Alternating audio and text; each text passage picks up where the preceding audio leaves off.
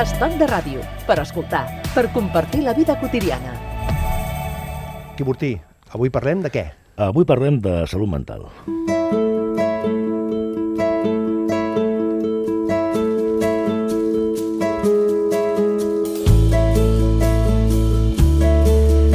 Fer visibles les malalties mentals, millorar la qualitat de les persones que les pateixen en tots els àmbits i contribuir a la seva participació dins la societat són alguns dels objectius de salut mental de Catalunya que es podríem dir la marca de tres entitats que pleguen esforços en aquest sentit i que són la Federació de Salut Mental de Catalunya, la Fundació Salut Mental Catalunya i en feina Salut Mental per parlar de com es troba la salut mental a casa nostra, de les necessitats que tenen aquestes persones en quant a tractament, recursos i oportunitat, ens acompanya el president de la Federació Salut Mental, el senyor Israel Molinero. Senyor Molinero, benvingut a Estoc de Ràdio.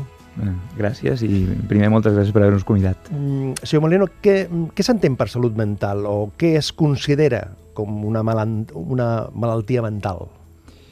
Bueno, en realitat mm, cal dir que eh, diguem-ne que hi ha dues, dues dimensions de la salut. Per una banda hi ha la dimensió mental i, la, i també la dimensió física. Eh? Per tant, no és més que una part de la salut de les persones. Mm?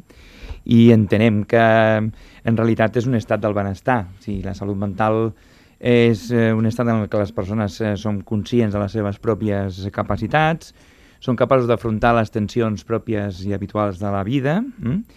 eh, són capaços de treballar d'una manera fructífera i contribuir en la seva comunitat. Una mica així seria com ho defineix la OMS eh, i per tant creiem que és important que li donem un tom perquè socialment tenim que la idea sempre d'associar la salut mental amb una malaltia i no és el cas. Eh? Ha costat molt, precisament, parlar de salut mental amb una normalitat, amb fer-la visible? ha costat o molt costant, i està costant està molt. costant encara. Exacte, no? aquesta precisió és, eh, és, és molt important fer-la perquè tot i que hem fet passos eh, de gegant, per d'alguna manera, per resoldre aquesta situació de tabú, encara mm, podem dir que, que ho continua sent en molts àmbits de la, de la vida, de la societat. En aquest sentit, nosaltres vam crear l'Aliança la, Obertament, amb la que repleguem diversos eh, actors del sector de la salut mental eh, per unir esforços i lluitar contra l'estigma en salut mental, perquè encara hi és dintre de la societat moltes situacions estigmatitzants. No? Eh, encara hi ha molta gent, a més a més, que no s'atreveix a explicar que té un problema de salut mental, sobretot en l'àmbit laboral. Eh? I pensa que això pot tenir repercussions sobre la seva situació laboral i per tant doncs, ho amaguen, no, no ho expliquen. Eh? Però a vegades, fins i tot també en l'àmbit de les amistats, costa una mica donar el pas i explicar que realment tens un problema de salut mental com si una cosa més normalitzada.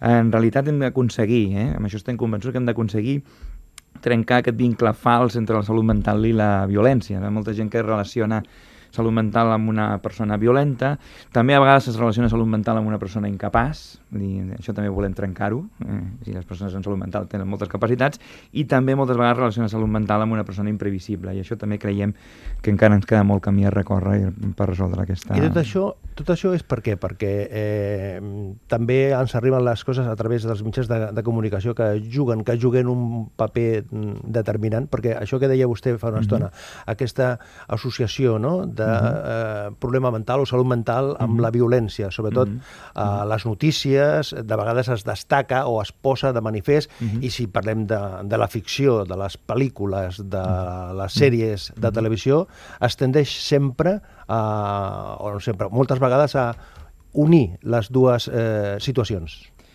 Sí, no, no, a veure, hi ha, hi ha hagut una clara millora, eh? El, el món de la comunicació ara fa una feina molt millor en aquest sentit, amb això estem molt contents. Des d'Obertament s'ha treballat precisament en molts col·lectius, però un que creiem que és molt important precisament és uh, tot el, el món de la comunicació per fer una... per donar una millor visió de la, de la salut mental. Tot i així, a vegades s'escapen situacions i les hem d'anar denunciant, eh? Obertament és un àmbit en el que denunciem aquestes situacions que encara no estan ben resoltes. Ara, en aquest Nadal hem tingut un, una situació amb un anunci que no ens ha agradat gens eh? i que i hem estat eh, doncs, perseguint justament perquè, perquè aquestes coses no tornin a passar, no? o sigui, que no es doni una visió que ja no correspongui amb la realitat. El que passa, eh, aquesta definició de boig, per què és, Mm. és, és tan negativa, tan desqualificativa? Perquè després et trobes amb expressions vinculades a això de boig, Mhm. boig per tu, estic Mhm. boig, eh, Mhm. estic boig per aquesta vida tan estupenda que porto, perquè hi ha aquesta dualitat del, del, Mhm. del qualificatiu, no? Sí, depèn molt en el context que s'utilitza, no? I és veritat que mm, eh, ja ho dius bé, eh? O sigui, hi ha moltes accepcions de la paraula boig que sí que les acceptem bé, perquè de fet són bones, no? Vull dir, estic boig d'amor... Quina locura de programa de ràdio. Exacte, no? Uh, sí, sí, quan diem exacte quina bogeria, sigui, quina locura, uh, no, no estem dient-ho de manera despectiva. Per tant, això de fet ha fet que dintre del col·lectiu de les persones que tenen un problema de salut mental tampoc es vegi sempre la paraula boig com una persona, com una paraula, diguem-ne, mm, que no agrada. Ells mateixos a vegades s'ho diuen, però és veritat que s'ha de vigilar en quin context es fa, no? Així no, no eh, les persones amb un problema de salut mental no es volen atribuir o no deixen atribuir fàcilment la paraula bogeria i ja se l'apliquen. I és normal, perquè ells saben quan han d'aplicar aquest context. Nosaltres hem de vigilar una mica, tots plegats, no? quan la utilitzem, perquè a vegades recorda coses del passat que volem, que volem ja oblidar, diguem-ne, però bueno, aquestes opcions tan positives com les que comentaven ajuden a que doncs, encara, si, si busquem bé el context, la puguem fer servir. I si fem, eh, és a dir, podem fer un llistat, un rànquing, si em permet, de la, aquesta Mhm. frivolitat de, de les patologies que ens trobem a, a de, de la salut mental? Primer, eh, ja que em treus aquest tema, vull aprofitar perquè mm, aclarir que les malalties mentals no tenen res a veure amb la discapacitat intel·lectual. Ho dic perquè a vegades Ah. hi ha una certa confusió amb això, no? Ens hi trobem, eh? Socialment... Perquè, relaciona. si em permet, que és una, una, quan parlem de discapacitat mental, Mhm. és, un altre, és, un altre, és, un altre, és un altre concepte. Bueno, perquè salut mental no sempre té per què anar associat a discapacitat. Hi ha persones que tenen un problema de salut mental, que tenen, diguem-ne, reconegut un certificat de discapacitat, i hi ha d'altres que això no els discapacita res. Per tant, eh, no, no, no ben bé sempre va associat. Depèn també molt aquí de quina patologia estiguem parlant, de quin moment del procés vital de la persona, de quin moment de la seva recuperació. Eh, això també crea una certa confusió perquè, evidentment, a salut mental doncs, també tenim molts vincles i lluitem conjuntament amb les altres discapacitats i a vegades ens barreja amb la discapacitat intel·lectual, que és una cosa completament diferent. No? Les persones que tenen un problema de salut mental no tenen disminuïda les seves capacitats intel·lectuals. No és així. Però ara que parlàvem de la salut mental concretament, doncs, bueno, patologies. Hi ha algunes que tenen una gran extensió, són molt habituals i arriben a, molta, a una gran part de la ciutadania, com pot ser la depressió, la depressió major o l'ansietat, no? Uh, però després n'hi ha d'altres, evidentment, que tenen una incidència menor, però també important, i que, però que són més greus, no? com per exemple les esquizofrènies, per una banda, els, els trastorns bipolars, mm, els trastorns de personalitat, fins i tot els TDAHs, que a vegades molta gent no relaciona amb una, un problema de salut mental, el trastorn de dèficit d'atenció, que a vegades doncs, afecta el, el, el sector més infantil, doncs eh, també és una problemàtica de salut mental. Uh, senyor Molinero, es pot arribar a prevenir una malaltia mental, és a dir, una diagnosi a temps, per exemple, de problemes d'ansietat, depressions, que poden derivar amb el temps amb mm -hmm. patologies més greus, més importants? Sí, sí. De fet, hauríem de fer una tasca molt més important en prevenció. Aquí estem molt acostumats a funcionar de manera molt reactiva, no? Quan hi ha un problema seriós és quan l'enfrontem, no? De vegades una persona, quan ja eh, té un problema desenvolupat, hi ha menys a fer. Mm? Si a la, en els àmbits de la vida, no sé, des de l'escola fins als barris o allà, doncs haguessin detectat a temps doncs, alguns malestars, simplement, no? Una situació eh, petits problemes de salut inicials, doncs eh, tindríem una problemàtica amb un millor pronòstic i amb una, més, amb una capacitat de recuperació molt millor. No, l'idea perquè hi ha un estudi recent de l'Hospital del Mar de Barcelona que diu Mhm. que només un de cada 10 pacients d'ansietat Uh -huh. rep un tractament adequat. És un estudi que s'ha fet a 21 països de- d'arreu del món. Uh -huh. Sí, sí. Uh, és, és, és demoledor. Exactament. És contundent, Sí, sí. eh? és contundent, no? contundent. I en part és això, sí, segurament perquè no tenim totes les eines eh, necessàries per poder detectar a temps eh, determinades situacions de salut mental. Vull dir, ja, ja l'encerteu esmentant aquest estudi que crec que de, de, de, demostra molt clarament eh, el problema que tenim al no enfrontar la prevenció com caldria. No, el fet d'aquest estudi de l'Hospital del Mar de Barcelona eh, diuen que es considera un tractament adequat el que inclou prescripció farmacològica i almenys 4 visites al metge cada any o un tractament psicològic com a mínim de 8 visites a l'any, unes condicions que només complia arreu del món un Mhm. de cada 10 encastats. Uh -huh. És molt aclaparador, això, eh? Sí, sí, de fet el, la, el, tractament, el tractament psicològic, aquí tenim unes mancances molt sèries, vull dir, no tota la, la xarxa de salut mental està preparada, ens en falten molts, molts recursos en aquest sentit, no? I hem abusat segurament dels tractaments farmacològics i per tant, això que dius tu, eh, doncs no, no es compleix en moltes ocasions, no? I allò que realment pot ser més efectiu i menys perquè, clar, els, els tractaments farmacològics moltes vegades, a més a més, tenen molts efectes secundaris que són devastadors, no? Hem abusat, hem sobremedicat en aquest sentit i hem anat a la via fàcil, diguem-ne, no?, que és medicar. I moltes vegades no és la solució, a més a més, no? I, i provoquen tota una sèrie de problemàtiques que fa que les persones amb problemes de salut mental després tinguin un pitjor pronòstic i tinguin una recuperació més lenta que moltes vegades està associada no només a la seva al seu problema de salut mental, sinó també als efectes secundaris. Eh? Per tant, doncs, si no, no ho tenim ben resolt, en absolut. I aquest, aquesta situació, aquesta, ho comentàvem abans a la redacció amb, el, amb en Quim Ortí, eh, uh mhm. -huh. que és freqüent que una, una persona malalta pensi que això, això no em passarà a mi. O sigui, uh -huh. això, això li passa a altres persones, però la meva trajectòria, la meva família, no uh -huh. tinc cap antecedent, això de la, uh -huh. la malaltia mental, això no va amb mi. Aquest, aquesta situació, aquesta, no sé si convicció, però aquest pensament estava, ho tenim bastant estès, no? Sí, molt, molt. Uh, de fet, uh, incidència de la problema de salut mental és molt gran en la societat, hi ha moltíssima gent amb problemes de salut mental, sobretot amb depressions i, Eh, i, però hi ha molta gent que considera que realment és veritat que és una cosa molt allunyada amb ell i que no li passarà mai. I consideren que és així doncs, perquè tenen molt la visió molt antiga, no? Dels, dels malalts mentals només com algunes de les eh, dels diagnòstics més concrets, més greus, no? Amb la resta no relacionen amb problemes de salut mental i per tant pensen que això realment no li afectarà. Fins i tot pot ser que en el seu entorn tinguin casos de salut mental i o perquè no els han amagat o perquè fins i tot aquesta persona tampoc els ha volgut enfrontar, no? A vegades tens un amic que té un problema de salut mental i no t'atreveixes a parlar-ne, no?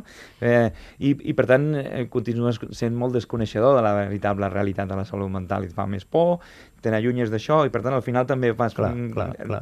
te vas autoconvencent de que no és una cosa que tu no t'afecta no? Sí, perquè penses mm, de què parlo? Mm, què li dic? Li clar. pregunto per, per aquesta... O sigui, M'interesso directament o, mm. o agafo un violí i, i, i que soni, no? Exacte. Aquest sí, sí. és el repte, no? Però, però, però la, la, la indicació mm, seria una, una relació convencional, és a dir, Exacte convencional. Ara, ara obertament iniciarem una campanya que es diu quan no sàpigues de què parlar, parla, no? Vull dir, parla, parla, igual, és igual, intenta-ho, eh, prova, ajuda, que segur que la persona també trobarà inputs positius en la teva conversa, encara que no siguis un expert, no és, no és necessari, al contrari, el que necessites és que li, li parlis i que no tanquis a parlar del seu problema, que per ell és important, és clar.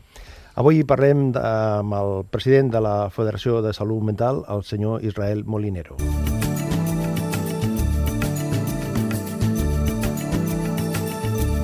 A Estoc de Ràdio parlem de les coses de la vida.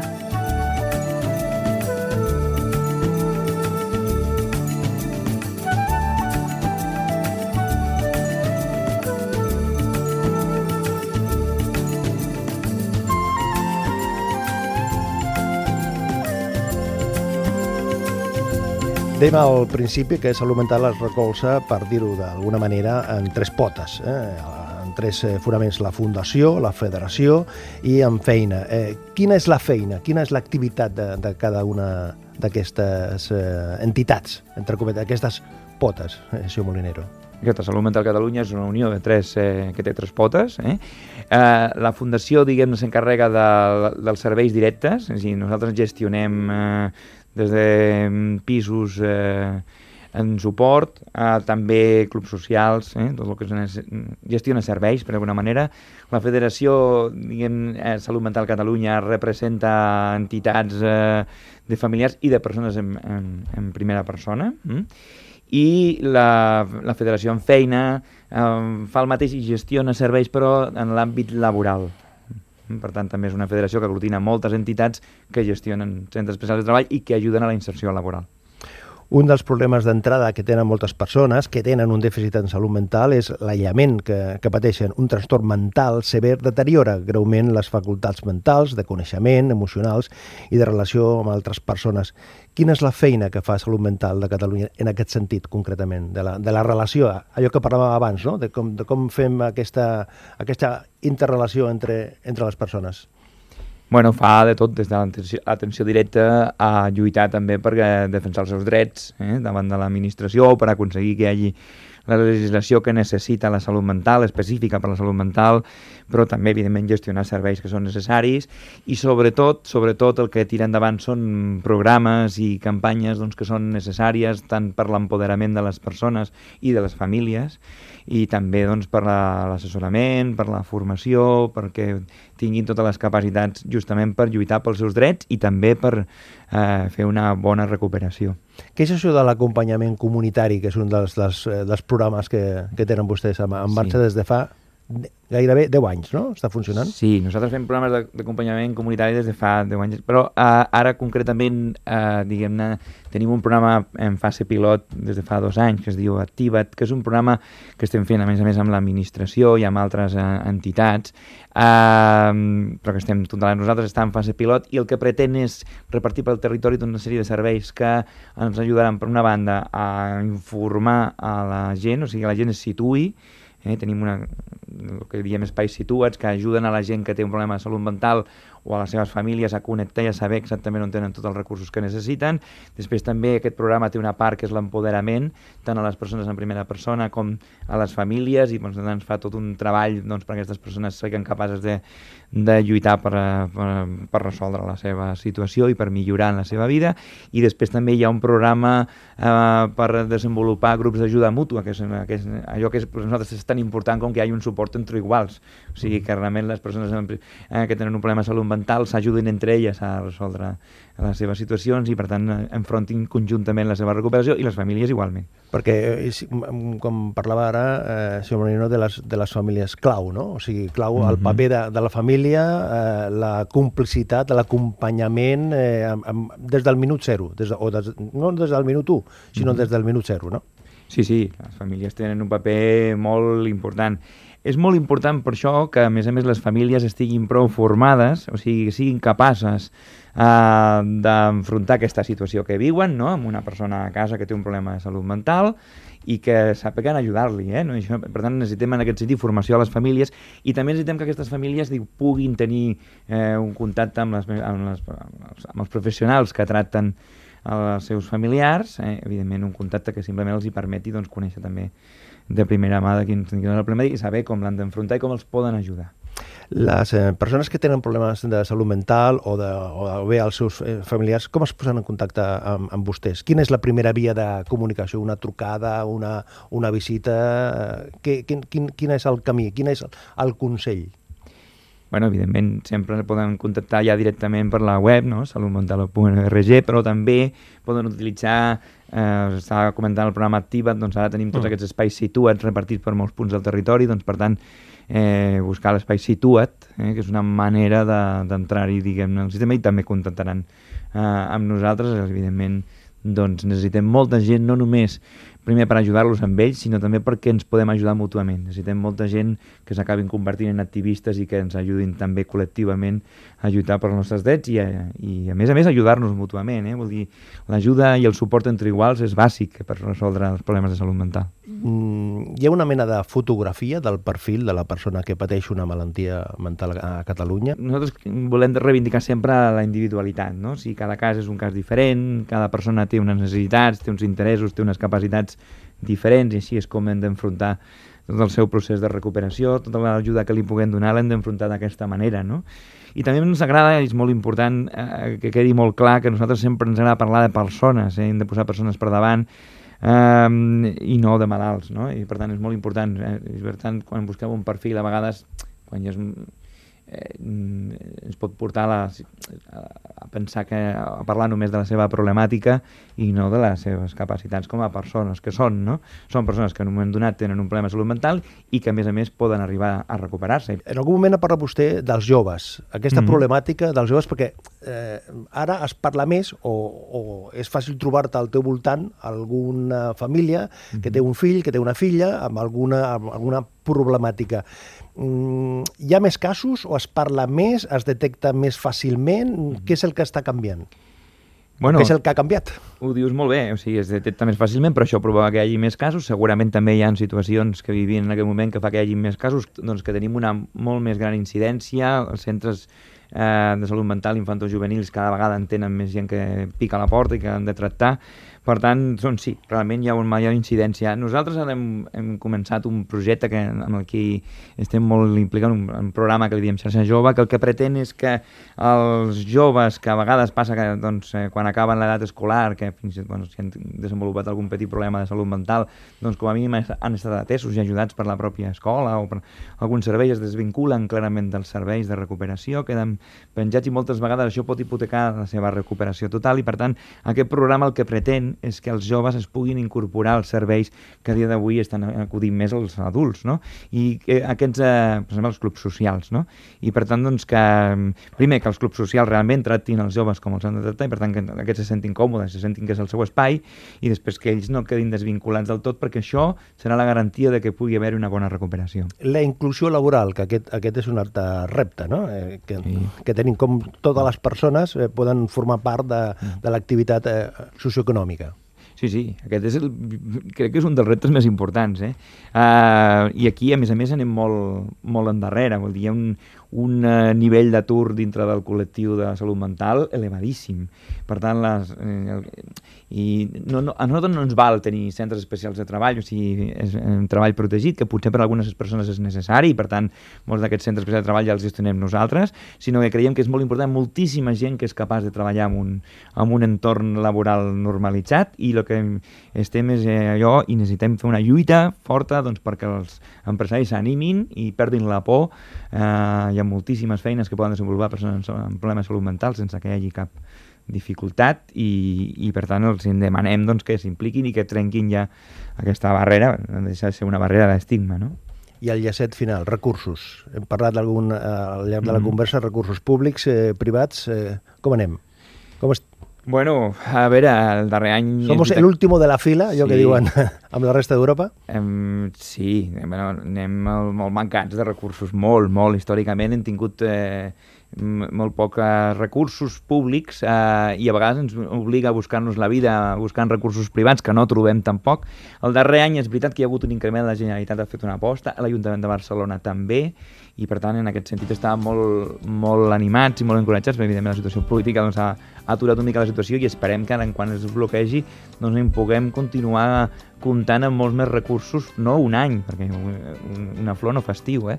Aquest any hem tingut més, més recursos en la Generalitat, però el que necessitem és que això es perduri en el temps, perquè tenim un, un greuge històric respecte a d'altres situacions i per tant necessitem recuperar-ho ràpidament, ens falten molts recursos. Doncs avui hem fet una aproximació eh, a aquestes persones que tenen aquesta situació, eh, amb la, el senyor Israel Molinero, que és el president de la Federació de Salut Mental. I continuarem. Senyor Molinero, gràcies per compartir aquesta estona i fins la propera.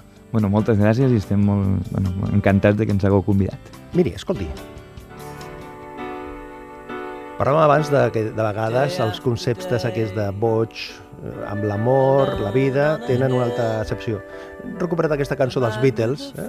De Full on the Hill, que resulta que el boig no sóc jo, ets tu, perquè tu, si jo estic, estic per tu, tu estàs per mi, en fi, mm. li sembla bé aquesta oh, selecció? Sempre, si no, canviem la cançó, eh? Busquem no, no, sembla sempre. bé? gràcies, la propera. Molt bé, gràcies. Day after day Alone on a hill The man with the foolish grin is keeping perfectly still nobody wants to know him.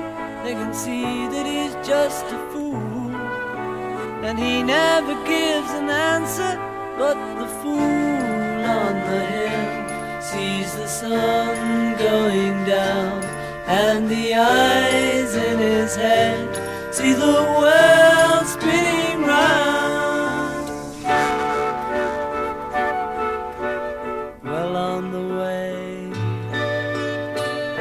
In a cloud The man of a thousand voices talking talking perfectly loud. But nobody ever hears him or the sound he appears to make. And he never seems to notice what the fool on the hill sees the sun going down and the eyes in his head see the world spinning round.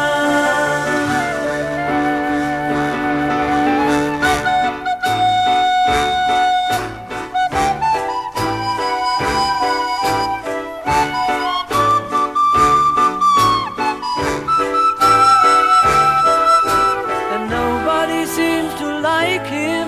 They can tell what he wants to do.